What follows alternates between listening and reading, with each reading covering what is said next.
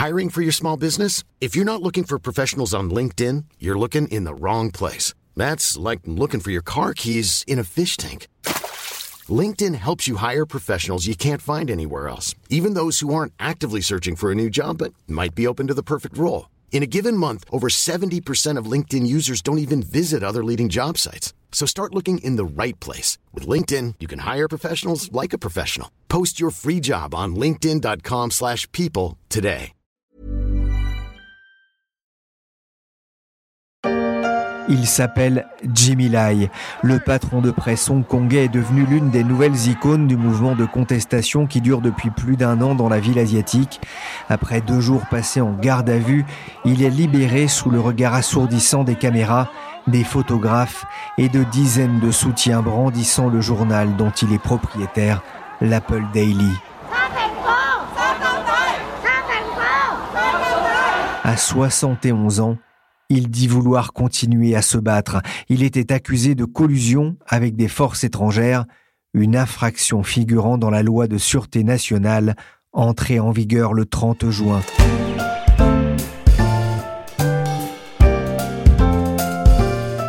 Je suis Pierrick Fay, vous écoutez La Story, le podcast d'actualité des échos, et je vous propose de me suivre dans les rues de Hong Kong pour prendre le pouls de la population locale et essayer de comprendre à quoi joue la Chine?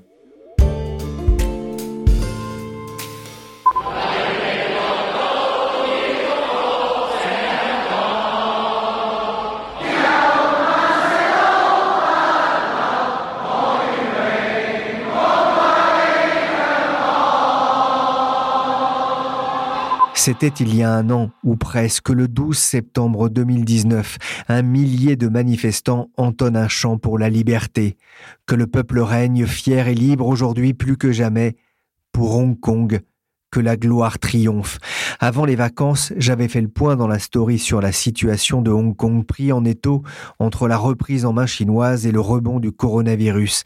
J'avais interrogé Frédéric Schaeffer, notre correspondant aux échos, bloqué à Pékin par les contraintes sanitaires, il n'avait pu se rendre sur place comme il aurait aimé le faire. Je me suis demandé quel était l'état d'esprit des habitants et si cette nouvelle loi sécuritaire n'allait pas briser leur envie de liberté et leur courage. Une nouvelle chance s'offre à moi en la personne de Julie Zog. Est journaliste et vit justement à Hong Kong.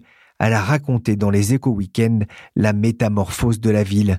Bonjour Julie Zog. Bonjour. Alors d'abord, quelle est l'ambiance à Hong Kong où vous résidez depuis la rentrée? Alors tout a basculé à Hong Kong euh, depuis le, 1er juillet et l'entrée en vigueur d'une nouvelle loi sur la sécurité qui criminalise les actes de subversion, de sécession et de collusion avec des forces étrangères depuis l'entrée en vigueur de cette loi, les, gens ont peur de tomber sous le coup de cette nouvelle loi. Personne ne sait où se situent les lignes rouges à ne pas franchir et, tout le monde s'autocensure du coup. Hong Kong est en train de devenir une ville chinoise comme les autres, écrivez-vous dans les échos week-end. Pourquoi? Alors cette loi introduit euh, toutes sortes de formes de répression qui ont cours déjà en Chine depuis bien longtemps. Ce sont toutes sortes de lignes rouges, comme je disais, à ne pas franchir. Et si on les franchit, eh bien, on s'expose à une peine de prison qui peut aller jusqu'à l'emprisonnement à vie. Vous avez publié dans les Échos Week-end le témoignage de cinq habitants de la cité portuaire. Alors, qui sont-ils? Alors, ce sont cinq Hongkongais qui ont tous pris part aux, manifestations de l'année dernière, chacun à leur façon. Il y a une politicienne dont la candidature aux élections qui, ont depuis été annulées a été invalidée. Il y a un jeune militant qui veut continuer à se battre pour Hong Kong malgré la nouvelle loi. Il y a un artiste affilié au mouvement de contestation, un journaliste euh, pour un média indépendant qui craint la censure et finalement un animateur d'une émission de télévision satirique qui, lui, a déjà subi le, coup près de la censure. Ils ont été faciles à rencontrer? Ils ont tous eu envie de me parler, mais par contre, euh, ils ont tous vraiment dû faire très attention au choix de leurs mots pour, ne pas tomber sous le coup de la nouvelle loi, ne pas prononcer une phrase ou, un slogan qui pourrait être jugé indépendantiste. Et ils ont aussi tous dû faire très attention au fait que le simple fait de parler à un journaliste étranger pourrait suffire à les mettre en porte-à-faux avec la nouvelle loi en étant considéré comme un acte de collusion avec des forces étrangères. Arc à la main, flèche sur le point d'être allumée, ces étudiants pro-démocratie se préparent à une nouvelle bataille Sur le campus de cette prestigieuse université de Hong Kong, ils apprennent à fabriquer et à lancer des cocktails Molotov. Alors ils ont vécu effectivement hein, euh, cette longue lutte pour euh, la liberté, notamment la liberté d'expression, parce que le malaise à Hong Kong dure depuis maintenant euh, plus d'un an, on en a déjà parlé dans la story, et ils vous ont raconté notamment la montée de la violence et de la répression depuis plus d'un an. Oui, la violence est montée très progressivement. Les, premières manifestations en juin de l'année dernière étaient tout à fait pacifistes. La police a ensuite commencé à utiliser des gaz lacrymogènes et d'autres méthodes, ce qui a provoqué du côté des manifestants aussi une réaction plus violente. Et vers la fin de ces sept mois de contestation, en novembre dernier, on est arrivé à une situation avec des combats de rue, une sorte de guérilla urbaine, avec d'un côté les manifestants qui envoyaient des cocktails Molotov, qui se battaient avec la police à coups de flèches et d'arcs, et de l'autre côté la police qui les arrosait avec des canons à eau et des gaz lacrymogènes. Vous parliez de, de peur, la peur que l'on ressent, hein, les habitants qui ont peur de tomber sous le coup de cette nouvelle loi.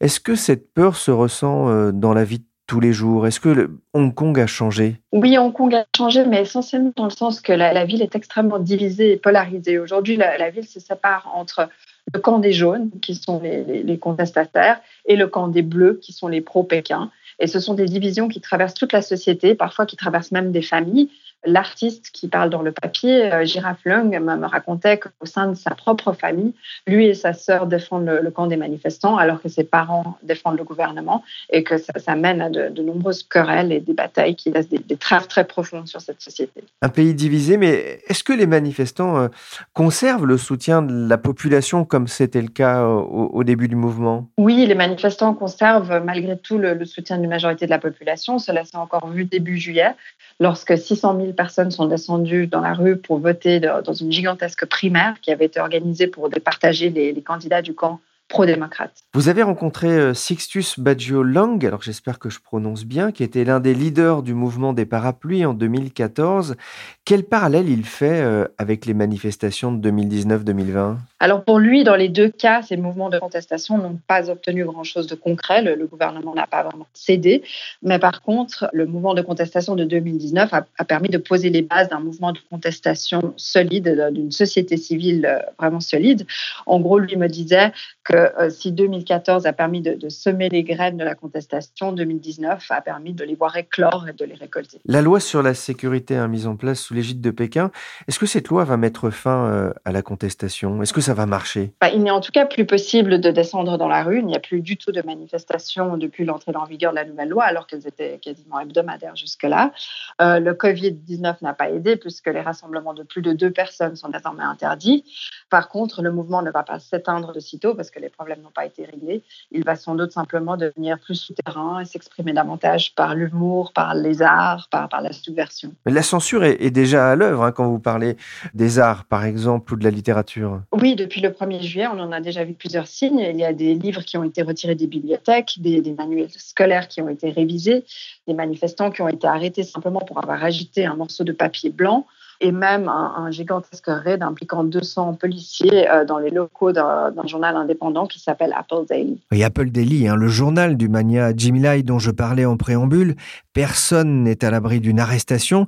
Julie, je voudrais revenir sur la vie quotidienne à Hong Kong. Qu'est-ce qui a changé, à part les manifestations qui étaient quasiment quotidiennes ou du moins hebdomadaires, puisqu'elles avaient souvent lieu le week-end? Rien n'a changé, en même temps tout a changé. Effectivement, on ne voit plus personne dans la rue, ça c'est le, le signe visible de cette nouvelle loi. Mais et ensuite, il y a eu un basculement très subtil dans, la manière dont, les gens s'expriment, dans la manière dont les gens envisagent leur liberté d'expression. Les gens n'osent plus parler de politique, les gens n'osent plus prononcer certains mots, même le mot indépendance, certains slogans étaient interdits, certaines chansons étaient interdites. Et du coup, ça se ressent effectivement dans, dans la communication des gens de tous les jours.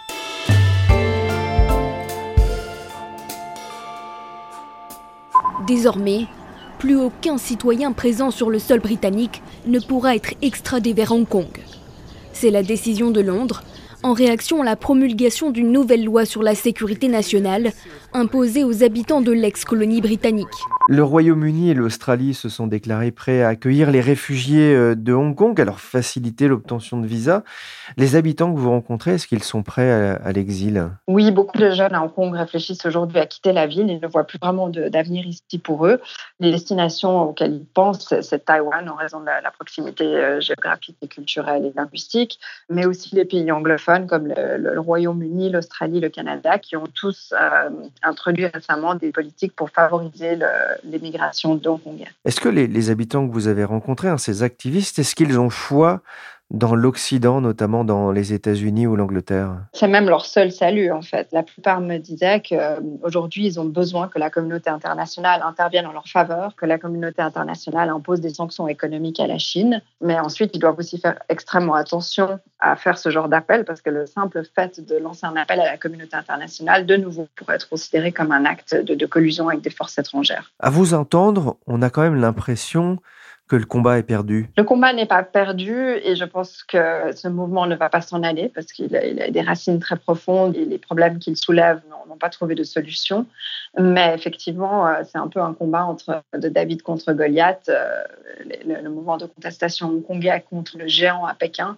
Et du coup, il leur serait difficile d'obtenir de vraies concessions. Vous-même, en tant que journaliste et résidente étrangère à Hong Kong, est-ce que vous vous sentez en sécurité? En sécurité, oui, mais par contre, euh, le travail de journaliste, de correspondant étranger à Hong Kong est en train de devenir de plus en plus difficile.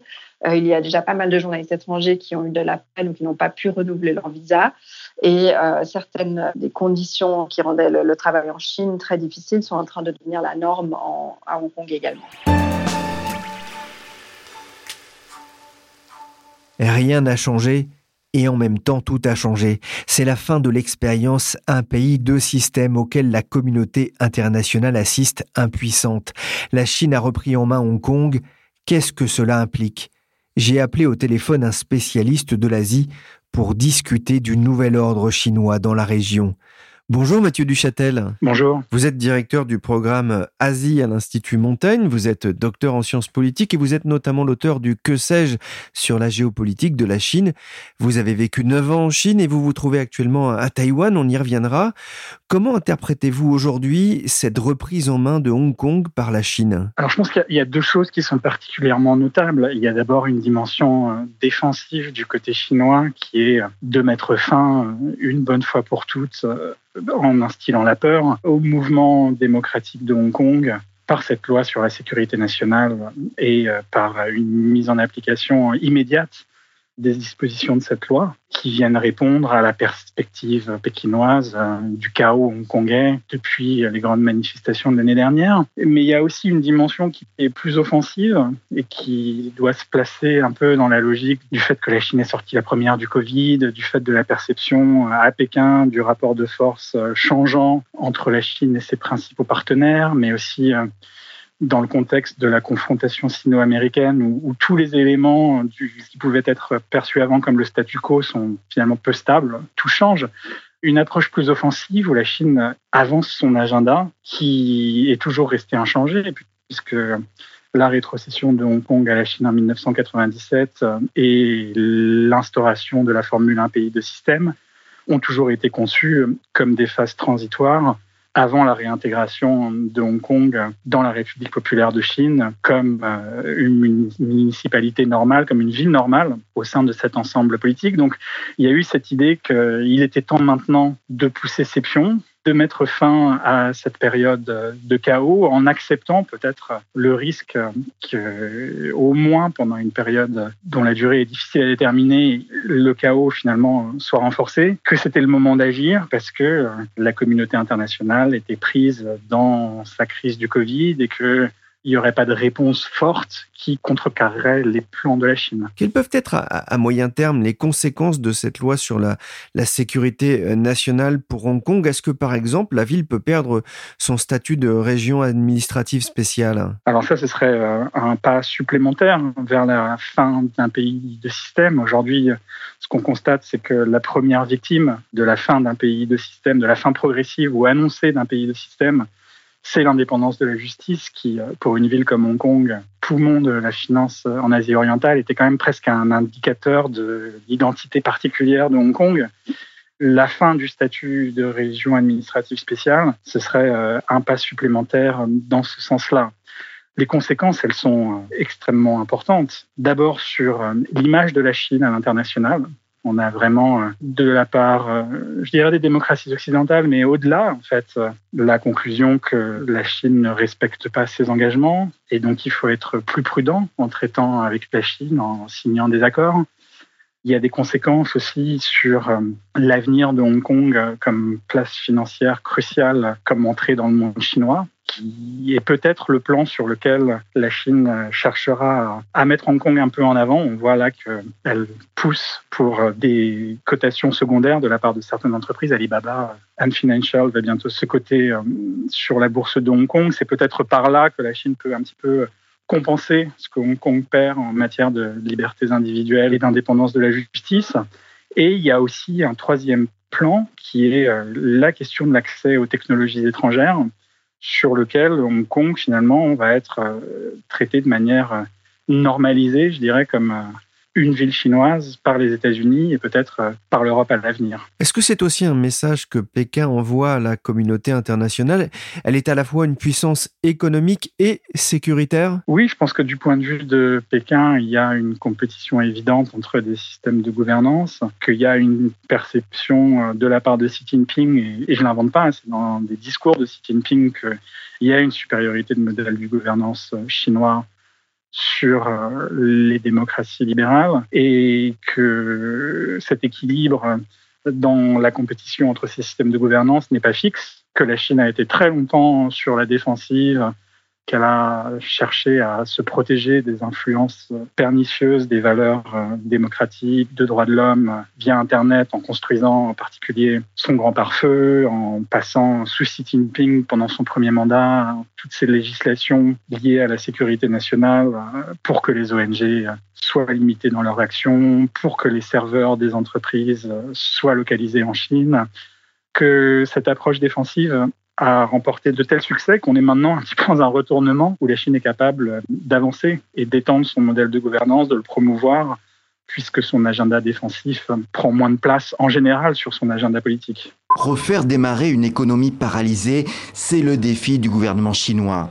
Et pour cela, il annonce ce dimanche une mesure choc, injecter 156 milliards d'euros de liquidités dans le système. C'est important de montrer sa force aussi pour la population locale qui peut être inquiète euh, des risques de ralentissement économique, conséquence du coronavirus, comme on l'a entendu sur euh, TV5 Monde. Oui, alors on en a beaucoup parlé sur euh, en particulier la province du Canton, qui est frontalière de Hong Kong, qui parle aussi cantonais, donc qui pourrait d'une certaine manière être euh, directement influencé par, euh, disons, les courants libéraux euh, de la société civile hongkongaise. Or, ce qu'on a constaté, c'est qu'il y avait, de la part de la population cantonaise de la province du Canton, plutôt une certaine jalousie euh, de la part d'individus qui percevaient comme euh, des enfants gâtés, arrogants, que c'était plutôt sur ce type de réflexion que le mouvement était perçu et pas du tout comme quelque chose sur lequel il fallait s'enthousiasmer et que du point de vue de Pékin, des autres provinces chinoises,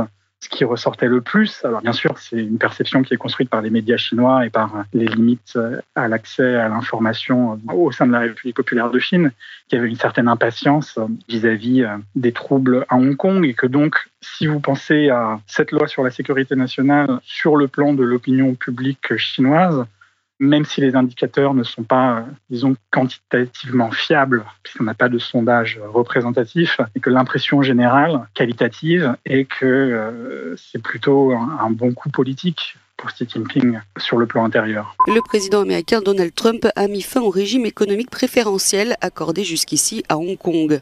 En cause, la mise en place de la loi chinoise sur la sécurité nationale sur le territoire hongkongais. Les États-Unis ont aussi fait passer une loi qui prévoit des sanctions contre les individus et entités impliqués dans la répression des libertés de la population.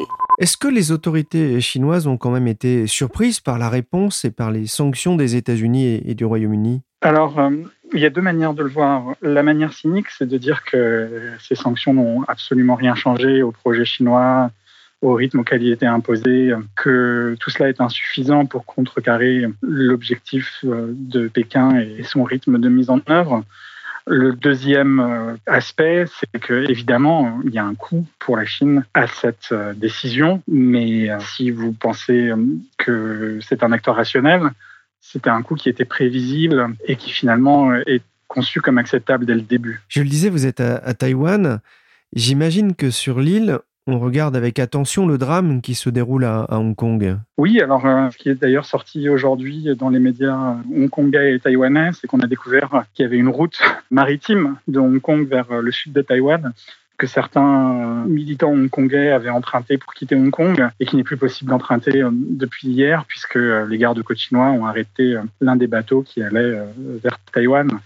Je crois qu'il y a plusieurs choses à dire euh, avec une perspective taïwanaise. La première, c'est que les événements de Hong Kong de l'année dernière, donc avant la loi sur la sécurité nationale, ont vraiment permis euh, la réélection de la présidente Tsai Ing-wen sur un agenda un peu plus nationaliste que ce qui était le sien lors de son premier mandat. Euh, il y a un profond rejet à Taïwan de l'idée de la formule un pays, de système qui est constant, mais qui avait un petit peu disparu avant 2019, puisque personne ne parlait plus d'un pays de système. Pousser euh, un pays de système vers Taïwan, puisque c'est ce que Xi Jinping a fait au début de l'année 2019, et ensuite démontrer avec euh, Hong Kong qu'un pays de système est vraiment ce que tout le monde pensait déjà à Taïwan, c'est-à-dire une euh, phase transitoire qui débouche sur un pays, un système, ça place les Taïwanais complètement sur la défensive et donc ça accroît les tensions, ça réduit l'espace pour un dialogue euh, entre Pékin et Taipei et ça affecte très négativement l'image de la Chine qui déjà était euh, plutôt négative à Taïwan. Pour euh, les Occidentaux, il y a une différence entre Hong Kong et, et Taïwan. C'est, on dira à Pékin, Alors, euh, Hong Kong était déjà sous souveraineté chinoise depuis 1997 et n'était pas une démocratie euh,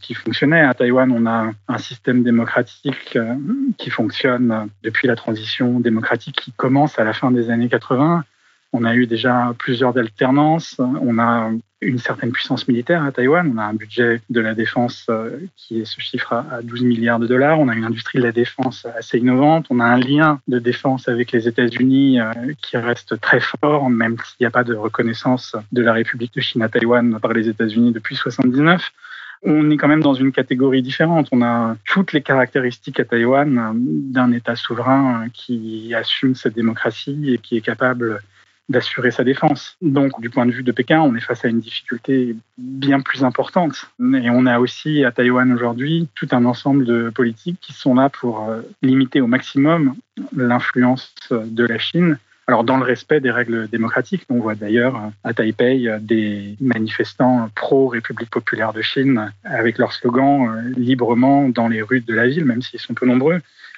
c'est une autre paire de manches. La Chine ne renoncera jamais à Taïwan? Alors, euh, la République populaire de Chine, fondée en 1949, non, Taïwan euh, est inscrit dans la Constitution comme euh, un objectif inaliénable. L'unification avec Taïwan est presque un marqueur historique du succès de la révolution socialiste en Chine on voit mal ce qui pourrait faire euh, renoncer le Parti communiste chinois à euh, une euh, unification avec Taïwan. Je me trompe peut-être, mais en matière territoriale, on sent une certaine proximité entre les méthodes de Vladimir Poutine et, celles de, Xi Jinping. Alors, on n'a pas eu à Taïwan d'opération spéciale des forces spéciales chinoises qui grignoteraient du territoire taïwanais. On a eu, par contre, des efforts d'influence via Internet, via les réseaux sociaux, en particulier via la messagerie Line qui domine ici et via Facebook pendant les campagnes, mais qui n'ont pas été très effectifs. Mais bien sûr, ce qui importe, c'est de voir que du côté chinois,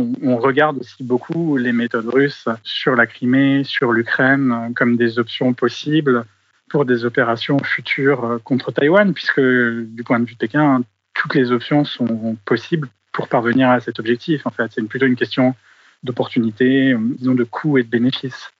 Merci Julie Zog, auteur de L'implacable mise au pas de Hong Kong dans les éco weekends Et merci Mathieu Duchâtel, directeur du programme Asie à l'Institut Montaigne. La story, le podcast d'actualité des échos, s'est terminé pour aujourd'hui. L'émission a été réalisée par Willy Gann, chargé de production et d'édition Michel Varnet. Vous pouvez nous suivre sur toutes les applications de téléchargement et de streaming de podcasts comme Deezer, Spotify, Apple Podcast, Castbox ou encore Podcast Addict. Merci de votre fidélité. Pour l'information en temps réel, rendez-vous sur leséchos.fr.